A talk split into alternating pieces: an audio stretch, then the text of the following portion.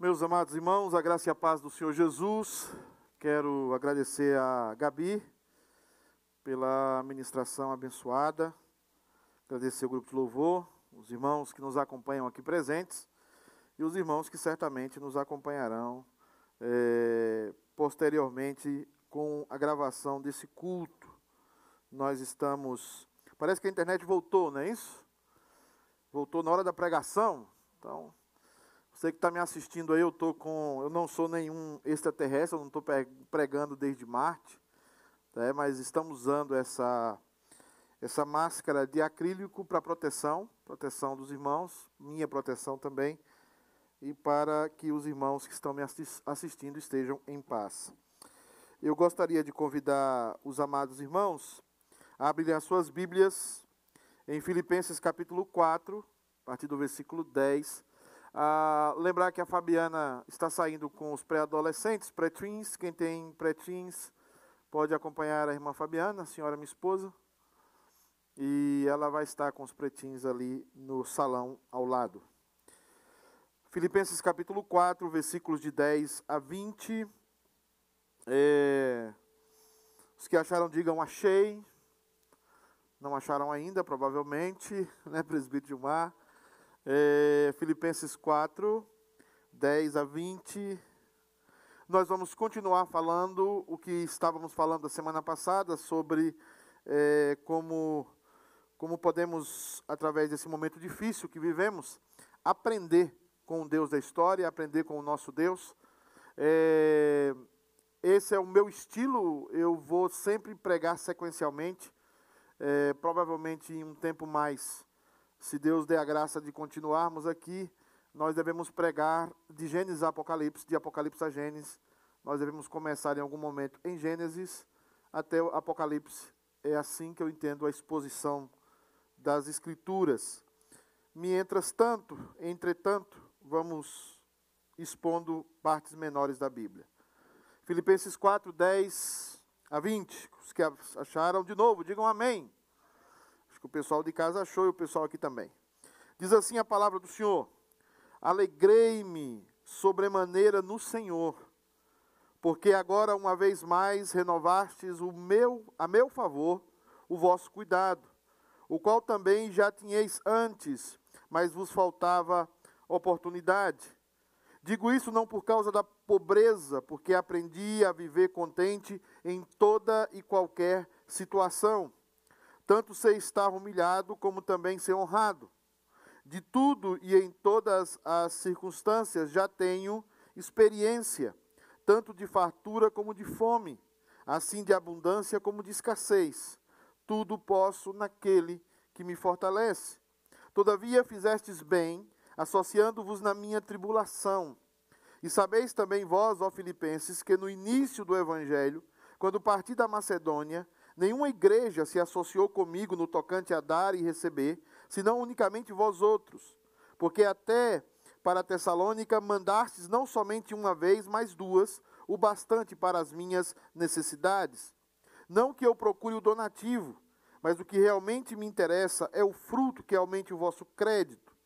Recebi tudo e tenho abundância. Estou suprido, desde que Epafrodito me passou as mãos, o que me veio de vossa parte como aroma suave, como sacrifício aceitável e aprazível a Deus. E o meu Deus, segundo a sua riqueza em glória, há de suprir em Cristo Jesus cada uma de vossas necessidades. Ora, o nosso Deus e Pai seja a glória pelos séculos dos séculos. Amém. Vamos orar. Senhor, somos completamente limitados somos completamente insuficientes para que a tua palavra chegue ao coração do teu povo e para que haja transformação verdadeira no coração destes. Nós precisamos do auxílio do teu Santo Espírito. Por isso, essa noite tenha misericórdia de nós, nos auxilie na pregação da palavra e que essa palavra não caia à beira do caminho, não caia entre as pedras, que essa palavra não caia em um terreno é, que tem pouca profundidade, ou a semente pouca capacidade de profundidade, mas que essa palavra caia em boa terra, caia num coração bom, para que o coração produza a tua palavra e produza vida. Sabemos que nenhum coração é bom se o teu espírito não prepará-lo. Por isso, essa noite, prepara o coração daqueles que vão receber essa palavra. Nós pedimos isto em nome de Jesus. Amém. Meus amados irmãos, nós estamos vivendo dias difíceis, como já falamos antecipadamente na outra pregação, no começo da outra pregação, não vou me delongar muito nesse aspecto introdutório. Mas em tempos difíceis, é o tempo em que mais o povo de Deus, ou aquele que verdadeiramente é filho de Deus, aprende. É o tempo que o filho de Deus aprende verdadeiramente. Deus está ensinando a sua igreja. O texto que nós lemos é a continuação do texto da semana passada. Paulo agora está expressando toda a sua alegria, porque a igreja de Filipenses, a igreja de Filipos, havia mandado donativos a Paulo, havia mandado algo para suprir as necessidades do apóstolo Paulo. Paulo está em uma, em uma prisão insalubre, Paulo está em um local completamente, completamente desprovido de saúde, de saneamento básico. Paulo está completamente deixado, provavelmente em meio às secreções, em meio às suas próprias necessidades pessoais. Paulo está em um lugar completamente abandonado. E qual não é a alegria de Paulo, a felicidade de Paulo, quando ele recebe aqueles donativos daquela igreja? Provavelmente alimento fresco, provavelmente frutas frescas, provavelmente roupas frescas e secas, provavelmente é, coisas de primeira necessidade. Mas que Paulo estava tão feliz com aquilo, Paulo estava tão alegre com aquilo, que Paulo escreve essa carta aos Filipenses, porque a igreja, como eu falei semana passada, estava triste, a igreja estava angustiada. O seu grande herói, o seu grande líder, estava agora jogado em uma prisão, em uma prisão, uma prisão marmetina, uma prisão para inimigos do Estado de Roma. E agora, Paulo conclui a sua carta, ensinando a nós, ensinando aquilo que ele aprendeu com Deus. E essa carta vem ensinar a nós a estarmos confiados em Deus em tempos difíceis, em tempos de incerteza, em tempos de muitas narrativas, em tempos de muitas versões. Nós precisamos olhar para a carta aos Filipenses e aprender com o Deus da história, o Deus que comandava a vida de Paulo, o Deus que comanda a sua vida, que comanda a minha vida, o Deus que comanda os governantes, o Deus que comanda toda a raça humana, porque tudo é dele, tudo saiu dele e tudo voltará para ele, porque dele, por meio dele e para ele são todas as coisas. A ele seja a glória. Por isso que nós cristãos Precisamos concluir a nossa missão. O que há muitas vezes para nós são distrações. Eu vejo que a igreja se distrai com muitas coisas. Se distrai com política, se distrai com narrativas de direita e esquerda, se distrai com é, brigas pessoais, se distrai com fofocas e picuinhas. Nós precisamos parar com isso. Se distrai no amor ao mundo, nós precisamos focar naquilo qual fomos chamados a nossa missão, a missão que Deus estabeleceu conosco. Mas algumas lições preciosas que nós aprendemos com Deus da história. A primeira lição que Paulo nos ensina nos versículos que nós lemos é a seguinte: aprendemos que Deus manifesta o seu cuidado para conosco através de verdadeiros amigos. Aprendemos em momentos difíceis, em momentos de dor, de abandono, de incerteza, que Deus manifesta o seu cuidado para conosco através de verdadeiros amigos. Paulo está dizendo no versículo 10, capítulo 4: Alegrei-me sobremaneira. Ele está saltando de alegria como um bezerro descabriolando quando ele corre no meio do pasto. Ele está dizendo: Alegrei-me sobremaneira, mas não é somente daqueles irmãos. Primeiramente, ele se alegrou no Senhor porque agora, uma vez mais, renovaste a meu favor o vosso cuidado, o qual também já tinhei antes, mas vos faltava oportunidade. A palavra cuidado aqui é usado só para amigos. É usado só para um amigo que cuida do outro amigo. Paulo está dizendo o seguinte: vocês são meus amigos. E vocês são amigos verdadeiros. e são amigos que Deus colocou na minha vida. Eu não busquei essa amizade. Eu não cativei essa amizade. Foi Deus que colocou no coração de vocês serem meus amigos. Muito mais do que um pastor, muito mais do que um herói. Paulo havia se convertido em um amigo daqueles irmãos da igreja de Filipenses. E é exatamente isso, meus amados irmãos, que eu quero que você entenda. Deus está falando conosco de uma forma clara, através desses, desse livro, através de, de, dessas histórias. Deus está falando conosco que você, quando encontra um amigo verdadeiro, você encontra um grande tesouro. Paulo está dizendo que Deus às vezes usa pessoas que você acabou de conhecer, ou pessoas que você pregou o evangelho, ou pessoas da igreja para ajudar você, para cuidar de você. A palavra que ele enfatiza aqui é cuidado. Vocês renovaram a meu favor o vosso cuidado. E é exatamente isso que eu quero falar aqui para a igreja hoje. Em momentos que nós estamos vivendo, são muito poucos os verdadeiros amigos. São muito poucos aqueles que se associam conosco, ah, mesmo no momento da vergonha, no momento da prisão, no momento da sujeira, no momento em que nós erramos, no momento em que nós nos equivocamos. São muitos poucos amigos que se associam conosco. Geralmente, quando nós estamos bem, nós temos muitos falsos amigos. Mas quando nós estamos maus e necessitados, os verdadeiros amigos cuidam de nós. E Deus sempre vai levantar grandes amizades da sua vida para cuidar de você, para tratar você, para carregar você no colo. Porque quem dá verdadeiros amigos a nós é o próprio Deus. Deus é que apresenta pessoas que talvez você nunca conheceu, pessoas que você acabou de conhecer, e você pensa: por que, essa pessoa está me ajudando? Por que, que essa pessoa está me tratando dessa forma? Porque Deus enviou aquela pessoa para você, porque o seu Deus que te ama enviou aquele amigo para você, e aquele amigo é um presente de Deus para a sua vida. Mas tem mais. Você também pode ser um amigo verdadeiro para alguém. Você também pode ser uma bênção para uma outra pessoa. Nesses momentos de angústia, de incerteza, você pode ser um grande amigo. O irmão me chegou às duas ou três semanas atrás e falou: Pastor, eu quero contar uma bênção para você. Ninguém sabia que o meu aluguel estava atrasado, eu não falei para ninguém.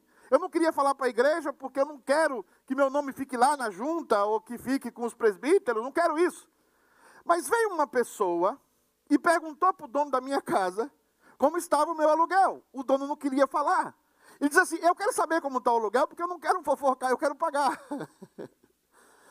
e ele, preocupado com aquela questão do aluguel, e o dono chegou um dia e falou: Veio aqui um amigo, que ele nem sabe quem é, e pagou o seu aluguel. Um amigo? Sim, um amigo. Amigos são presentes de Deus. E Deus, vai, você vai ter muitos amigos falsos. Nós, a maioria dos amigos que nós temos são falsos.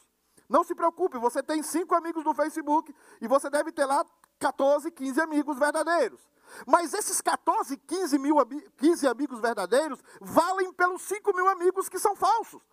Dois amigos, um amigo verdadeiro, vale pelos 500 amigos falsos que se aproximam de você. Porque esse amigo verdadeiro é aquele que vai renovar o cuidado para com a sua vida, é aquele que vai cuidar de você. Ele será Deus materializado da sua vida, porque a amizade verdadeira é um presente de Deus. Mas em segundo lugar, meus amados irmãos, eu vou correr aqui que o presbítero é, Eudes está aqui hoje, eu não posso pregar uma hora, né, gente? Vamos seguir, não é isso, Eudes? Segunda coisa é o seguinte, eu brinco com ele, já que eu já tenho essa intimidade com Eudes, eu louvo a Deus, né? Eu gosto demais do Eudes. Segundo lugar, aprendemos que a intimidade de Deus nos ensina a viver acima das circunstâncias. A primeira coisa que aprendemos é que amizades verdadeiras são, são é o cuidado de Deus manifesto a nós de forma sobrenatural. Mas agora aprendemos algo mais com Paulo. Aprendemos que a intimidade de Deus, essa intimidade que Paulo tinha, ensinou Paulo a viver acima das circunstâncias. Paulo aprendeu a viver acima das circunstâncias. E isso é algo nível muito alto de espiritualidade. Isso é algo muito alto. Se alguém conseguir chegar nesse negócio aqui, louve a Deus. Porque nós somos mudados a cada dia segundo as circunstâncias. Você recebe uma boa notícia, você fica alegre. Você recebe uma má notícia, você fica triste. Paulo está dizendo que ele aprendeu a não se alterar nem com a boa notícia, nem com a má notícia. Será que a gente consegue isso? Alguém chega para você, Kisney, e diz assim: Kisney, você vai fazer 30 pias de mármore. E você se alegra. E você fica entusiasta, você vem para a igreja, e o louvor dura duas horas, a gente não sabe por quê. É porque o Kisney contratou 30 pias de mármore. Mas tem um dia que você chega e tem um exame, e o exame diz que você está com câncer. E naquele dia nós cantamos duas músicas a pulso, porque ninguém sabe que o Kisney está com câncer. O que Paulo está propondo aqui é algo revolucionário. Ele está dizendo, mesmo que o Kisney tenha que fazer 30 pias de mármore, ou mesmo que o Kisney esteja com câncer, ele precisa louvar a Deus como se nada tivesse acontecido, porque a vitória dele já está garantida. E a vitória dele não é a saúde dele, e a vitória dele não é o crescimento financeiro dele, a vitória dele é que ele está salvo em Cristo Jesus. E ele passará a eternidade com Deus. Então nós precisamos aprender com Paulo, Paulo pregando para o Sinédrio, Paulo pregando para Roma, Paulo pregando para grandes reis, Paulo estando numa prisão, o que seja, Paulo aprendeu a estar contente em toda e qualquer situação. Olha o texto. Digo isso não por causa da pobreza, porque agora Paulo não era alguém pobre, ele era alguém paupérrimo. Porque aprendi, você tem que lembrar que Paulo era um homem rico, de tradição rica. Ele era judeu, fazedor de tendas. Quem fazia tenda naquela época eram pessoas ricas. Você conhece algum construtor de casa, algum arquiteto, algum engenheiro civil pobre aqui nos Estados Unidos e que está construindo? Não existe. Porque se alguém constrói, essa pessoa é muito rica. Paulo era um construtor de tendas. Paulo era alguém, um dos maiorais do judaísmo. Paulo tinha muito dinheiro. A família de Paulo tinha dinheiro. Mas Paulo deixou tudo isso por causa de quem? Do Evangelho. E agora ele está pobre. E ele está dizendo isso. Digo isso não por causa da pobreza, porque aprendi a viver contente em toda e qualquer situação. Tanto sei estar humilhado, como também ser honrado. De tudo e em todas as circunstâncias já tenho experiência, tanto de fartura como de fome, assim de abundância como de escassez. Tudo posso naquele que me fortalece. Então, o que, que Paulo está falando com você e comigo? Ele está falando que ele aprendeu a não reclamar da vida. Estar contente aqui não é viver sorrindo para as paredes, viver dando gargalhada para o espelho como um louco, como um, uma pessoa sem noção. Não é isso que ele está dizendo. Paulo chorava com as pessoas, Paulo ria com as pessoas, Paulo se sentia triste às vezes, ele se sentia alegre às vezes. O que ele está dizendo aqui é o seguinte: ele aprendeu a não reclamar da vida. Ele não aprendeu a não murmurar da vida. Ele entendeu que todas as circunstâncias que ele passa estão debaixo do controle de Deus e existe um propósito claro para essas circunstâncias. Cada situação da sua vida tem um propósito. Cada situação da sua vida é algo que Deus permite. Deus permite cada detalhe da sua existência. Porque Deus agora é o seu pai. Deus agora cuida de você. Deus agora é aquele que te ama. Deus agora é aquele que cobre a sua vida com as suas asas. Então toda a sua vida está guardada em Deus. E é por isso que você pode enfrentar situações difíceis, porque Deus está em você através do Espírito Santo e te fortalece. Você pode ter dinheiro e não se tornar uma pessoa arrogante, porque Deus está em você e Deus te fortalece. Você pode ser humilhado e não ficar traumatizado, porque Deus está em você e te fortalece. Você pode ser traído e não ficar amargurado da vida, porque Deus está em você e te fortalece. Mas você também pode ser aplaudido e não ficar arrogante, porque Deus está em você e Ele te fortalece. Você pode também ser uma pessoa de sucesso na vida sem se tornar uma pessoa que humilha os outros, porque Deus está em você e Ele te fortalece. Tudo posso em Cristo que me fortalece. Eu sei ter em abundância e eu sei ter em escassez. Eu sei ter muito dinheiro e eu sei ter pouco dinheiro. Eu sei ser aplaudido e eu sei ser vaiado, porque Deus está em mim, Ele habita em mim e eu posso passar por todas as coisas, porque Ele me fortalece. As circunstâncias não mandam na sua vida. Se as circunstâncias mandarem na sua vida, você é filho do mundo. Você é filho de Caim. Você é ovelha de Satanás. Porque tudo que Satanás propõe para você é no mundo. Ele chega para Jesus e diz: transforma essas pedras em pão. Tu não és o filho de Deus. Você está com fome, rapaz. Ó, oh, tudo que Satanás propõe em relação ao mundo. A religião está no mundo, a religiosidade. Quantos pastores são ricos porque é, é, sugam da igreja? Quantos pastores são é, é, é e os seus membros são membros que não têm o que comer? Por quê? Porque a religiosidade é uma coisa que dá dinheiro. Roma foi construída, o ouro da Catedral de São Pedro, o, a, a, a, Basílica de São Pedro foi construída pelos, pelos desatinos católicos da história. As mortes em nome de Deus. E as catedrais evangélicas espalhadas pelo mundo, por isso que a igreja presbiteriana não tem catedral, são, são construídas, os templos de Salomão, espalhados pelo mundo, são construídos à custa da pobreza e da miséria de outros, porque é isso que o Satanás, e Satanás dentro da religião oferece: a riqueza, a troca. Mas nós não somos desse rebanho. Nós podemos ter muito dinheiro, e não é ter nenhum problema do crente ter dinheiro, pelo amor de Deus. E nós podemos não ter nada. Nós estamos aprendendo a viver acima das circunstâncias, a viver acima das más notícias, a viver acima das notícias ruins. Às vezes vem alguém correndo ofegante, meu irmão, vai fechar tudo de novo.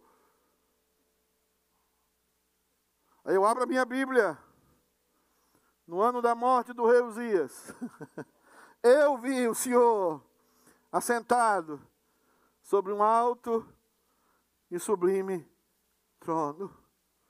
E as abas das suas vestes enchiam o templo. E a glória dele encheu o templo.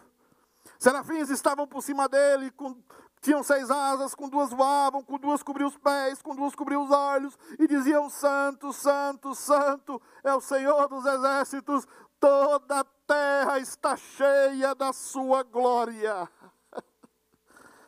Deus continua sentado no trono. Deus não está sujeito às circunstâncias e você também não. Porque você passou por tanta coisa aqui nos Estados Unidos, não é verdade? Você passou por tanta coisa, por tanta luta. E por que, que você acha que você chegou aqui, sentou nessa cadeira ou está me assistindo através do programa aí na internet? Porque você pode todas as coisas naquele que me fortalece. Eu lembro da Gabi limpando casa. Eu, deixa eu dar um testemunho para a Gabi. A Gabi olhou para a Fabiana e disse assim: não, não tem nenhum demérito nisso, porque a minha esposa é house clean. Ela diz assim para a Fabiana: Deus não me chamou para isso, Deus me chamou para outra coisa. Deus talvez chamou a Fabiana para ser house clean, isso é uma benção. Não tem problema nenhum. Mas Deus chamou a Gabi para outra coisa. E não tem problema nenhum. E hoje, quando eu vejo ela já está barrigudinha, né? Gordita, que se habla em espanhol. Isso é uma benção. E vive trocando de apartamento, tem até um cachorro. Que tem a luz, eu estou aprendendo negócio da luz das plantas. Uma luz não sei aonde, uma luz embaixo, uma luz em cima. São coisas de Deus para nós. São bênçãos, mas nós não podemos nos fiar nisso. Um dia tem casa, um dia vamos dormir na rua. Um dia temos dinheiro para sair e comer bem, outro dia não vamos ter dinheiro para comer nada. Mas nós podemos passar por todas essas coisas sem nos contaminar, sem reclamar, sem murmurar, sem botar a culpa em Deus dos nossos fracassos. Não, nós podemos atravessar a vida aprendendo a estar contente com toda e qualquer situação, sendo fortalecidos por Deus. Mas em terceiro lugar, uma terceira coisa que nós aprendemos aqui, aprendemos em primeiro lugar que Deus manifesta o seu cuidado conosco através de verdadeiros amigos, verdadeiras amizades. Aprendemos que Deus, que a intimidade de Deus nos ensina a viver acima das circunstâncias. Mas, em terceiro lugar, aprendemos que a principal característica de uma igreja deveria ser a generosidade. A principal característica de uma igreja deveria ser a generosidade. Eu sou conhecido pelos meus amigos, carinhosamente, meus amigos de, de seminário, como teólogo. Eu sei que uma igreja deve ter a pregação fiel da palavra. Eu sei que a igreja deve ter a administração correta dos sacramentos. Eu sei de tudo isso. E velo por isso aqui na igreja, luto cada dia por isso. E fui criticado, e fui e sou perseguido, e serei perseguido aqui se ficar até o dia final. Eu velo pela boa doutrina. Mas eu sei que a boa doutrina, ela tem que desembocar na generosidade da igreja. O que a igreja de Filipos, o que Paulo está nos ensinando através dessa carta a outras igrejas e confirmando na vida da igreja de Filipos, é que uma igreja abençoada, a sua principal característica é a generosidade.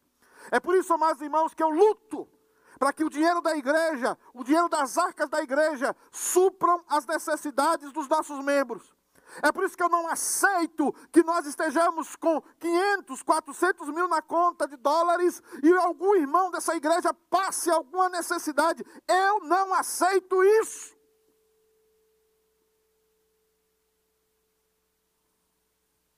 Olha o que diz a Escritura: Todavia fizestes bem associando-vos na minha tribulação. Que maravilha é essa? A gente se associa, e Paulo usa uma palavra aqui, presta atenção nisso, presta atenção. Paulo usa uma palavra aqui de negócios, de business.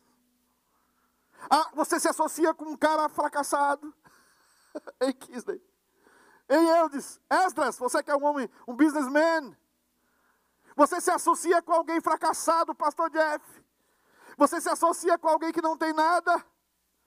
Você se associa com alguém, ô, oh, oh, Rodrigo, você se associa, Diácono Rodrigo, com alguém que não tem nada? Olha o que diz o texto, amados irmãos: Todavia fizestes bem, associando-vos na minha tribulação. E sabeis também vós, ó Filipenses, que no início do Evangelho, quando parti da Macedônia, nenhuma igreja, de novo, de novo, qual é a palavra que ele usa? Se é só, se associou àquela igreja, ela sócia de Paulo. se associou comigo no tocante a dar e receber, senão unicamente vós outros. Porque até para Tessalônica mandastes não somente uma vez, mas duas, o bastante para as minhas necessidades.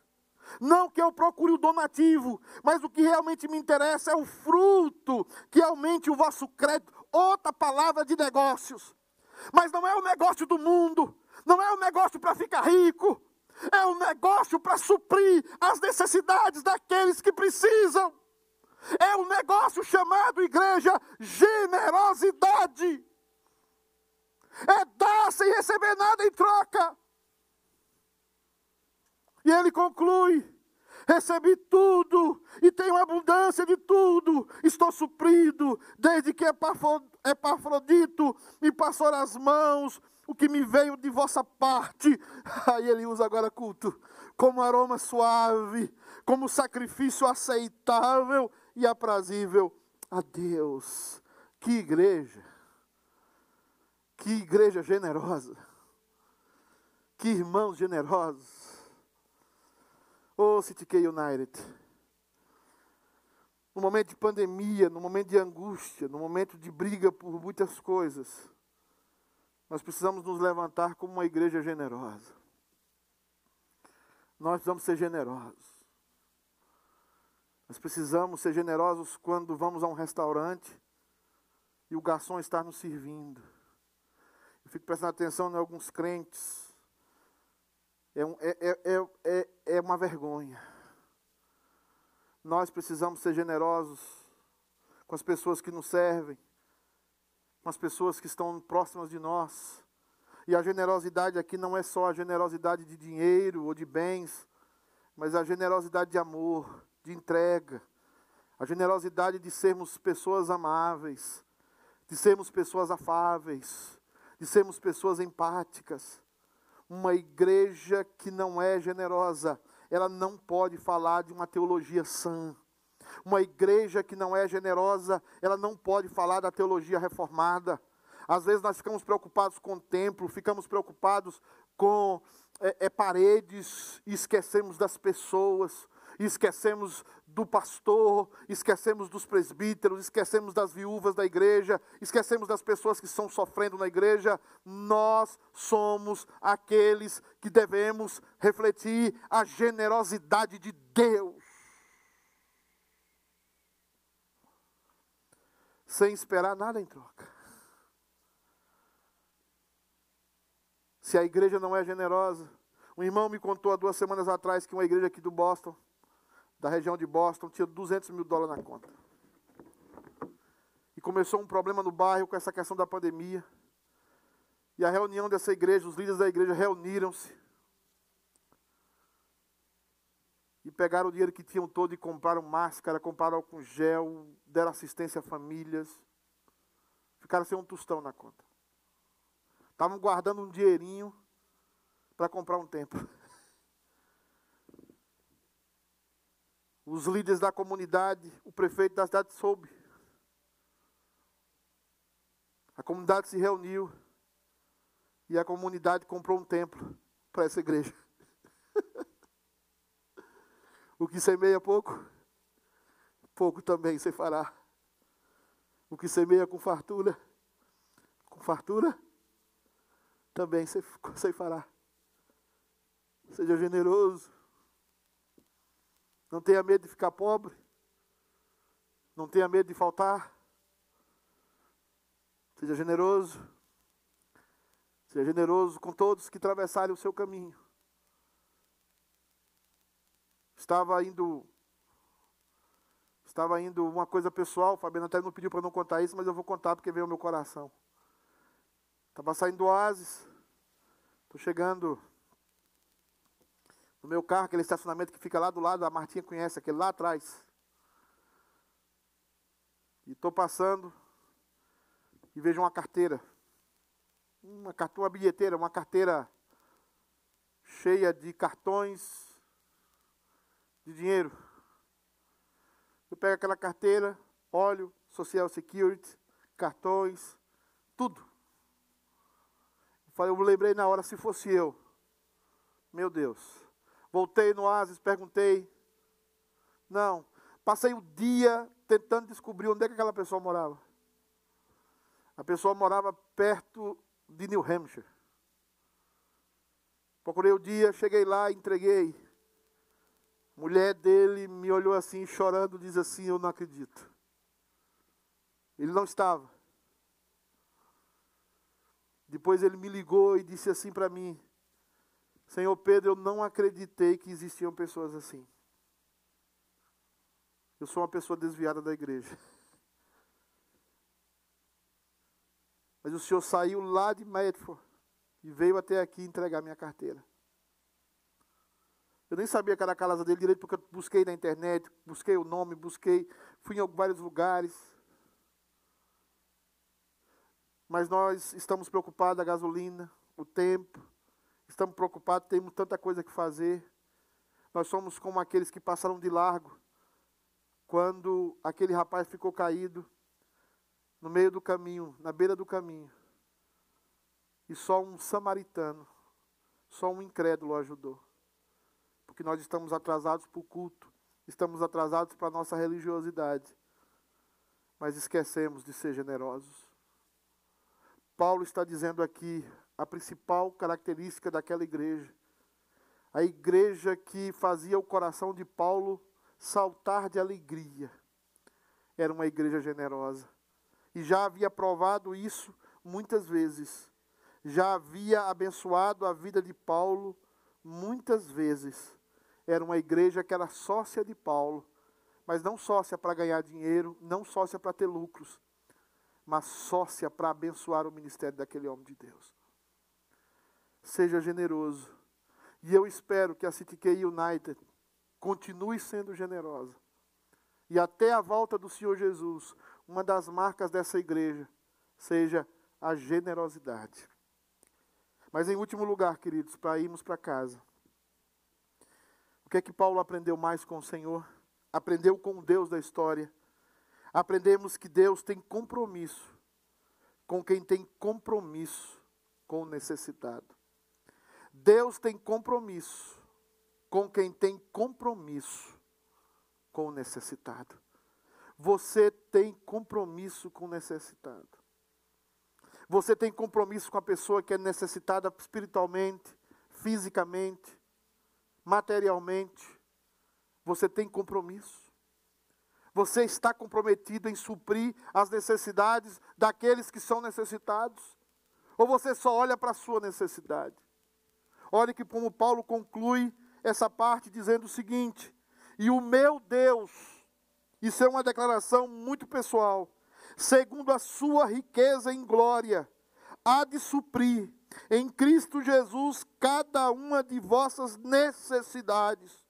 Ora, o nosso Deus e Pai, seja a glória pelos séculos dos séculos. Amém. Por que, que você é alguém que se importa com o necessitado? Porque você também era necessitado. Um momento da sua vida, Deus visitou você, Deus abriu seus olhos, você correu para Jesus Cristo, você aceitou Jesus como o único e suficiente Salvador da sua vida. Você se tornou filho de Deus, filha de Deus, herdeiro de Deus. Tudo é nosso. Tudo é nosso. Paulo diz: tudo é nosso. Todas as coisas são nossas, porque nós somos cordeiros. Tudo isso será desfeito e Deus fará tudo novo, novo céu e nova terra. Nós seremos para sempre donos de tudo isso, de toda a criação, porque nós somos herdeiros. Porque estamos em Cristo, porque somos filhos. E o nosso Deus tem o poder, Ele agora também é o nosso Pai, e Ele tem o poder de suprir todas as nossas necessidades através do Evangelho. Deus tem compromisso com aquele que tem compromisso com o necessitado, porque você foi necessitado porque você necessitou um momento e Ele estendeu a mão para você, Ele deu verdadeiros amigos a você, Ele cuidou de você. As notícias ruins não derrubaram você, você foi alvo da generosidade de igrejas, de irmãos, de pessoas, de até mundanos. Deus levantou até incrédulos para abençoar você, e agora você precisa ter um compromisso de ajudar o necessitado em meio dessa pandemia. Se levante não como uma confuseira, não como um confuseiro, se levante como luz, se levante como um candeeiro em meio às trevas, como alguém que mostra o caminho e diz: Nós temos o Senhor, nós temos o Salvador, nós temos o Deus soberano, nós vamos viver eternamente, vamos passar por pandemias, vamos passar pela tempestade, vamos passar pelo fogo, vamos passar pela pelas lutas, pelas lutas, mas vamos sair do outro lado, porque Deus está em nós e nós podemos todas as coisas naquele que nos fortalece. Amém, irmãos? Que Deus nos abençoe. Vamos ficar de pé e vamos orar.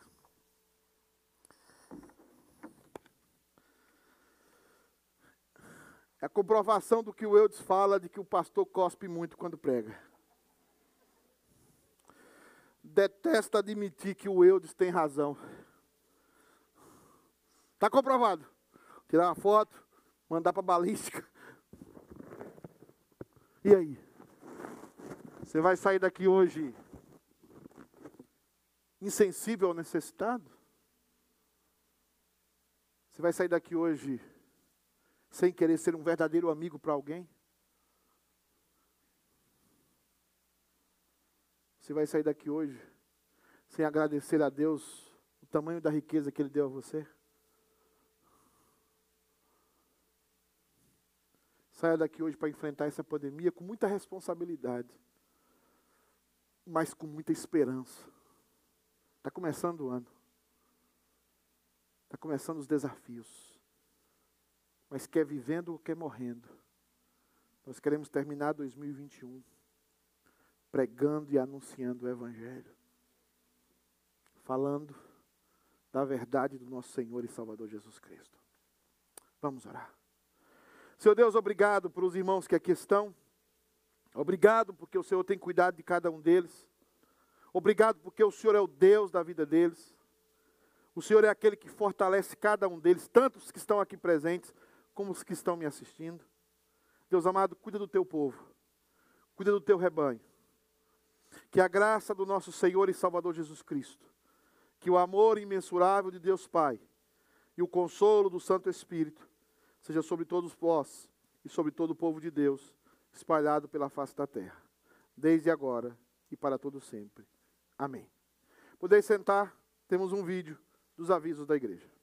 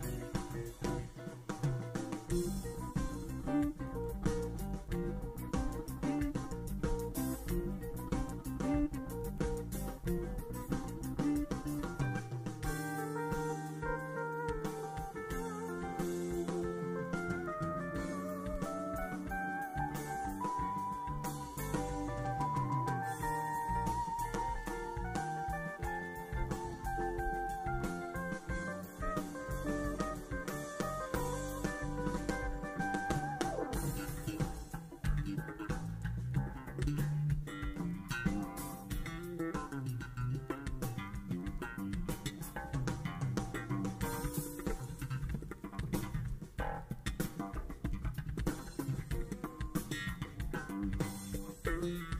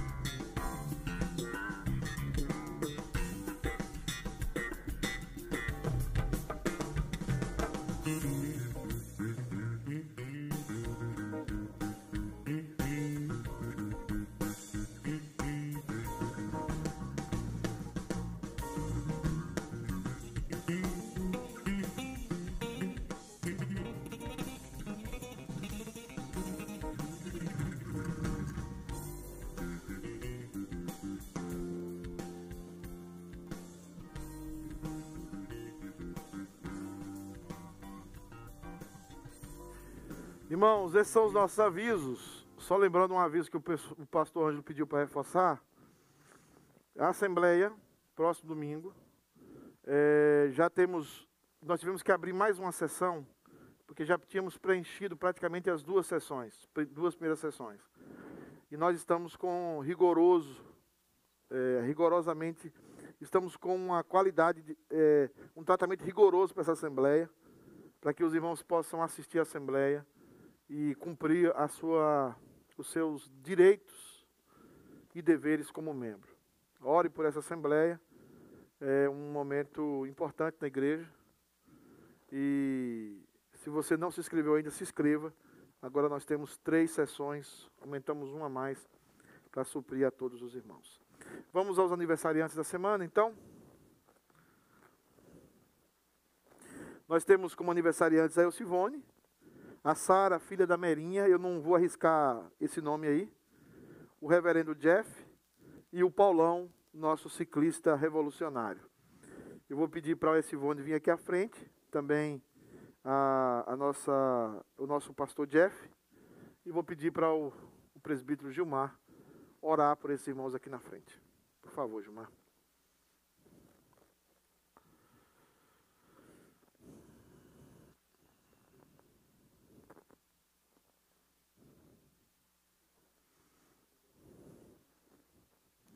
Tem uns microfones aqui, mas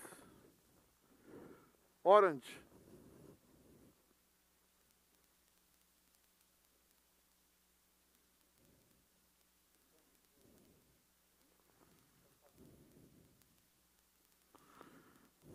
Amador é um problema.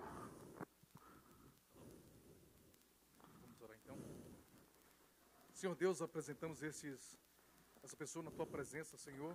Amém. O Senhor cuida deles, como o Senhor sempre tem cuidado. Amém, Cuida também do projeto deles de vida, da saúde, da Amém, família. Que o Senhor esteja estendendo sobre ele a bênção que os, dos outros que estão em volta dele. Que eles também sejam luz e bênção na vida das pessoas que estão em volta deles também. Amém. Que o Senhor acrescente mais anos de vidas sobre eles, sobre de graça e amor na tua presença também, Senhor. Amém. Que o Senhor seja, seja em todo momento na vida deles. Amém. Que eles estejam caminhando na tua presença, continua caminhando na tua luz, ó Pai. Por Amém. isso nós entregamos estes aniversariantes na tua presença, Pai. Que eles são bênção para esta igreja, Pai. Nós oramos agradecido em nome de Jesus. Amém. Irmãos, amém. Tenham todos uma boa noite. Deus abençoe a todos. A saída é aqui, por esse lado, à minha direita.